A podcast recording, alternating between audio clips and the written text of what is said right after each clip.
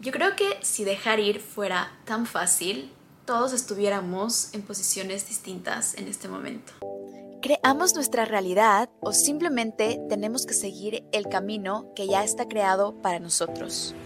Bienvenidos. Primero, quiero felicitarte por tomarte un tiempo para ti, para conocerte mejor, para amarte, para aprender cómo crear abundancia. Yo soy Cristina y estoy aquí para ayudarte a descubrir tu mejor versión. Empecemos.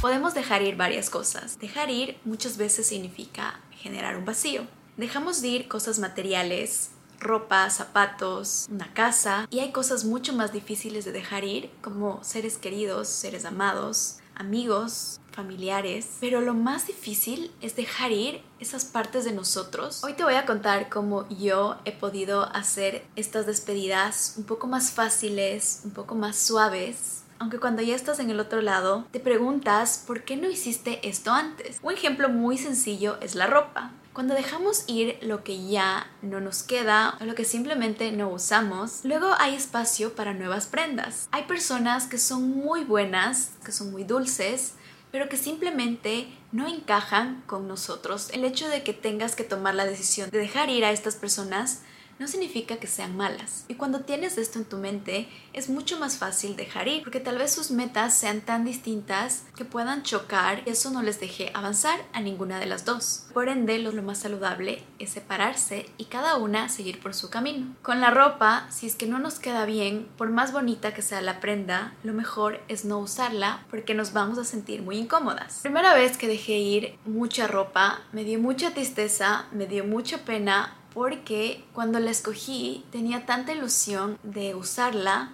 pero cuando me di cuenta que no me sentía cómoda, que esta ropa podía ser usada por personas en necesidad, en Navidad pude visitar sectores donde hay personas de escasos recursos que necesitan esta ropa. Cambió mi perspectiva porque me di cuenta que tal vez lo que no me servía a mí le iba a servir a otra persona y esa ropa tenía una nueva vida. Ya sé que lo que les estoy diciendo suena muy fácil, pero en la práctica no es así. Les voy a dar el tip que me ayudó a mí para dejar ir. Todos los días tenemos demasiados pensamientos en nuestra cabeza.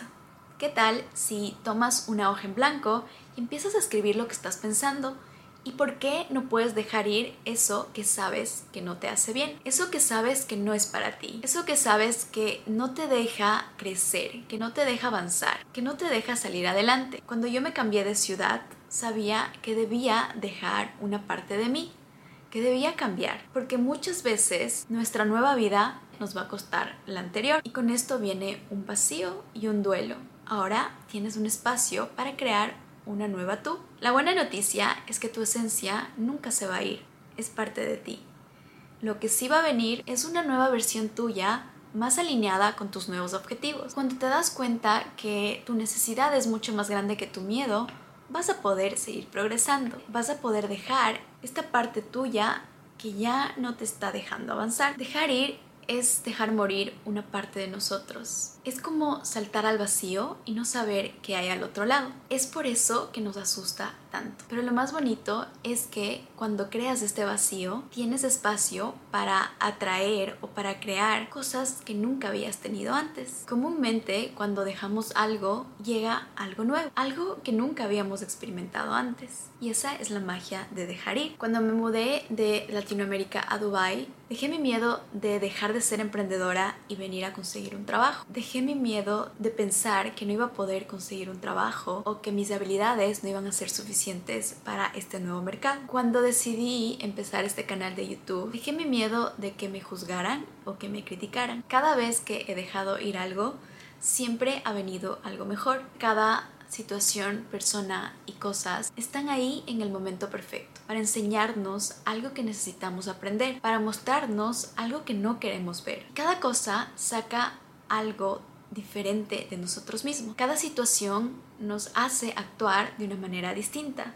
Cada persona saca una versión de nosotros. Así que hoy te pregunto, ¿qué es lo que no quieres dejar ir? Si no lo tienes claro, puedes empezar a escribir. Empieza con esta pregunta. ¿Qué es lo que no quiero dejar ir? Y date la oportunidad de sacar eso que tal vez ya sabes, pero tienes mucho miedo de sacar a la luz. Recuerda que la vida va a encontrar una manera de empujarte cuando no quieres saltar. Es mejor hacerlo por ti mismo. Es mejor anticiparte y saltar como un paracaídas. Tal vez eso te pueda ayudar a amortiguar la caída. Cada vez que no quieras dejar ir algo, recuerda que al otro lado te está esperando algo mejor. Y por más dolorosa que sea la situación, siempre va a ser la mejor cuando te escoges a ti mismo. Siempre va a ser la mejor cuando te escuchas a ti mismo. Porque tú eres el único o la única que sabe lo que realmente quiere. Tú eres el único o la única que sabe lo que estás sintiendo. Porque tú eres el único o la única que sabe dónde sí y dónde no. Y cuando aprendes a escucharte a ti mismo o a ti misma,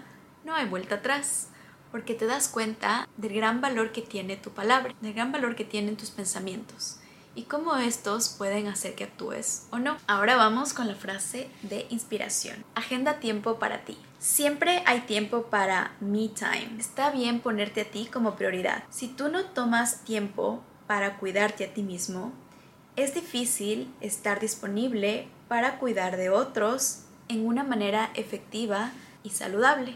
Agenda un poco de tiempo todos los días para asegurarte que te estás nutriendo de manera apropiada. Tómate un break y date un pequeño premio. Tú te lo has ganado. Si tu día está tan lleno que tú no puedes agendarte 5 minutos para ti, entonces agéndate 10. El cuidado personal no es egocéntrico, es absolutamente necesario para ser tu mejor versión. Fue un placer tenerte aquí y me encantaría conocerte mejor.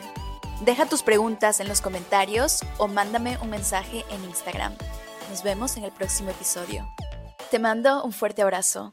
Comparte, suscríbete y dale 5 estrellas a este podcast para que pueda llegar a más personas.